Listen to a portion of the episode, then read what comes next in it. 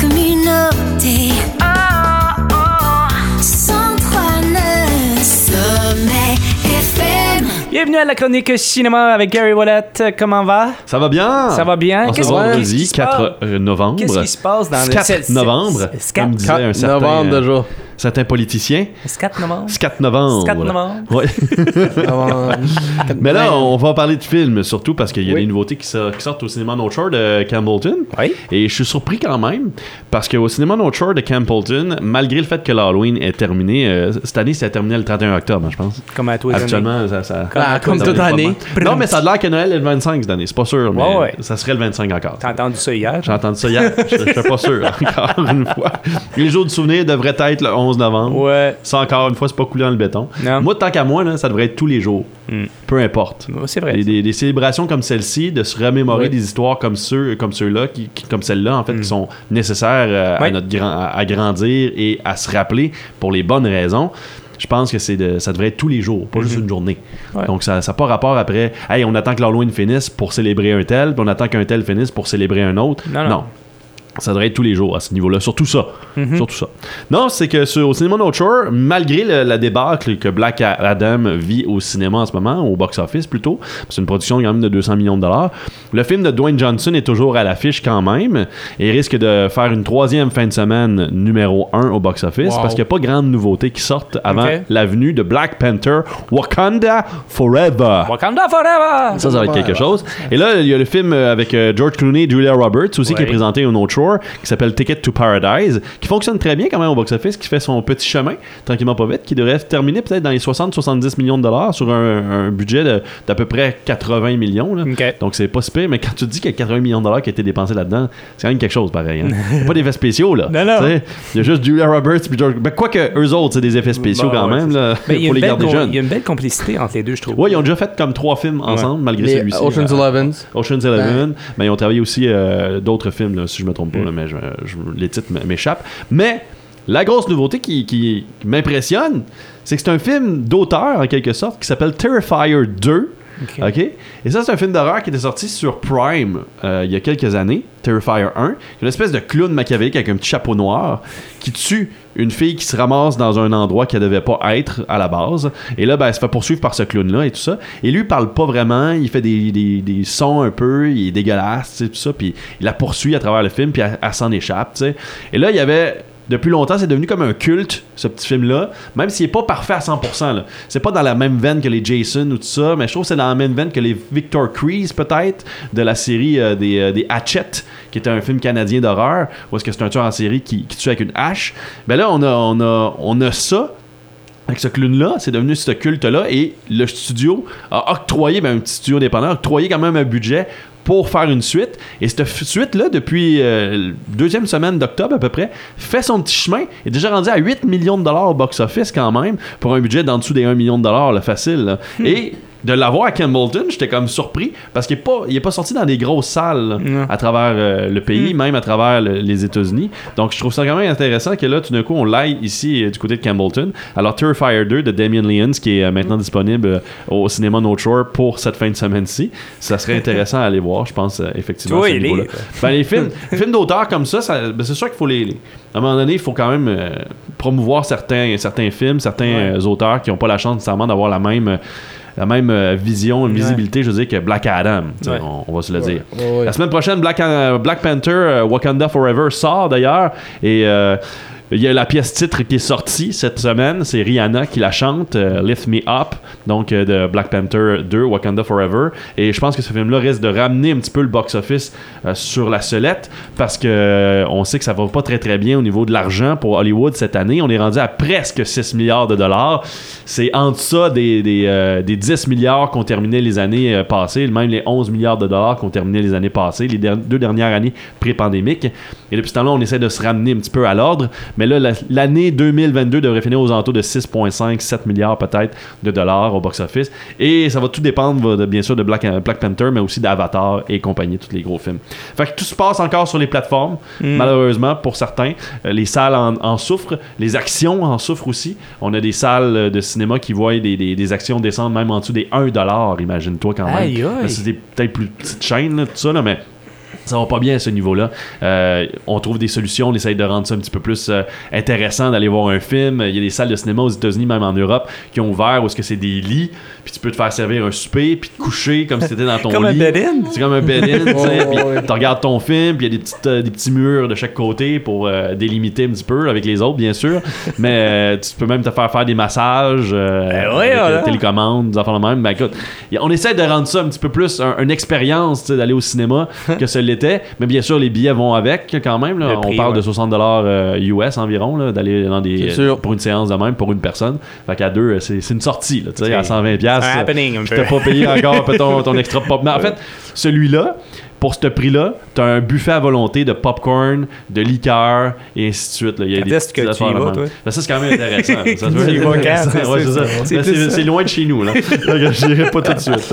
Pour ceux, pour ceux qui veulent savoir, qu'est-ce qui est Black Panther, il suffit que Chadwick Boseman est plus avec nous autres. Oui, mais, mais Chadwick Boseman, on va en parler la semaine prochaine, Ryan, parce que Black Panther, c'est surtout euh, la semaine prochaine. Fait qu'on va vraiment, vraiment di- discuter un petit peu de la franchise Ah, puis tout ça. Mais oui, Chadwick Boseman qui est plus avec nous euh, depuis maintenant trois ans, si je ne m'abuse. 2020. Ah, bon. 2020, fait que bientôt 3 ans. Puis euh, là, il va apparaître dans ce film-là comme étant défunt, euh, Black Panther. Et il y a une nouvelle Black Panther qui va apparaître. C'est Shuri, en fait, sa, sa petite sœur dans, dans le film, qui, sera le, qui prendra le mentor. Puis la pièce titre d'ailleurs de Rihanna rappelle ça un petit peu. C'est un espèce d'hommage. C'est une chanson pour euh, rappeler un petit peu l'histoire de Black Panther et commémorer Wakanda, qui, euh, qui a beaucoup de diversité dans celui-là. On va en revenir la semaine prochaine vraiment. Donc sur Netflix, la plateforme, euh, on a Enola Holmes 2 qui sort, la suite des aventures de la petite sœur de Sherlock Holmes, donc euh, joué par Henry Cavill, Sherlock Holmes qui, qui est joué par Henry Cavill dans ce film-là sur Netflix, et Millie Bobby Brown qui joue le rôle d'Enola Holmes. Donc dans celui-là, on a une fille perdue et un tueur perdu aussi, un, un- un voleur plutôt perdu. Et là, ben, Enola Holmes va tenter de secourir la petite fille et de trouver les indices pour trouver le malfaiteur à, tra- à travers ça, et avec l'aide bien sûr de son euh, frère, son grand frère, euh, Sherlock Holmes. On a aussi la série Blockbuster qui est sortie. Euh, son oncle, si je me trompe pas, Sherlock Holmes. J'ai dit frère, mais je pense que c'est son oncle plutôt. Excuse-moi. Blockbuster aussi qui est sorti sur Netflix. C'est une série originale de Netflix qui raconte l'histoire du dernier Blockbuster. On se rappellera d'ailleurs Oui. que le Blockbuster est toujours ouvert à quelque part aux États-Unis. Je pense que c'est en Iowa. Il y a toujours ce dernier Blockbuster d'ouvert. Ils signent des packs de comme un an, deux ans, des ententes là, pour rester ouvert parce que ça fonctionne encore Ah ouais. un petit peu. Et là, on en a fait une série de 10 épisodes qui raconte l'histoire d'un gérant fictif, bien sûr, parce que la vraie gérante, c'est une femme là-bas. Et là, ben, il, il tente de rester ouvert, il tente de faire euh, compétition à- au Netflix et compagnie. Je trouve ça quand même assez intéressant que Netflix fasse une série là-dessus, alors qu'on se rappellera qu'à la fin des années 90, début 2000, Netflix avait offert à Blockbuster de les acheter. Et Blockbuster avait dit non, on veut pas ça. Voyons donc, ça marchera jamais parce qu'à ce moment-là, Netflix, lui, partageait des CD par la poste. Oui. Donc, il louait des films, mais par la poste, et ainsi de suite. Il y avait des machines aussi qui avaient sorti à droite et à gauche. Donc, c'était pas gros, gros encore assez pour Blockbuster. Et Blockbuster était à son pic à ce moment-là, dans son summum. Donc, ça disait, on n'a pas besoin de ça. Hey, y aurait-tu pas dû? Y aurait-tu pas dû Ouais, acheter. Netflix?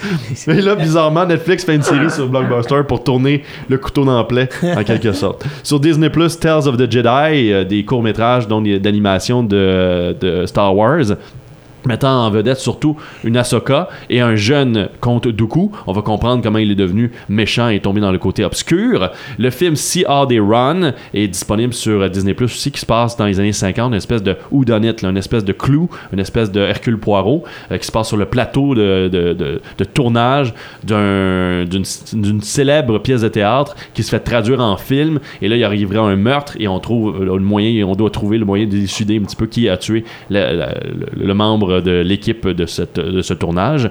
Et aussi euh, Rescue Me qui est maintenant disponible sur Disney+. Pourquoi j'en parle? Parce que c'est une série qui est sortie en 2004.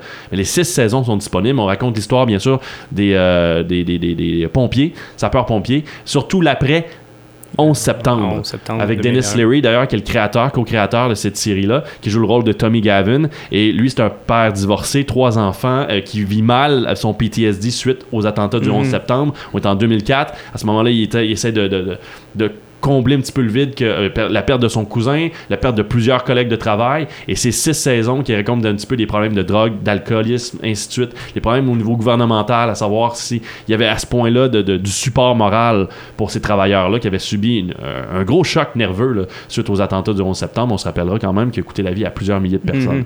Donc voilà, ça c'est disponible sur Disney+.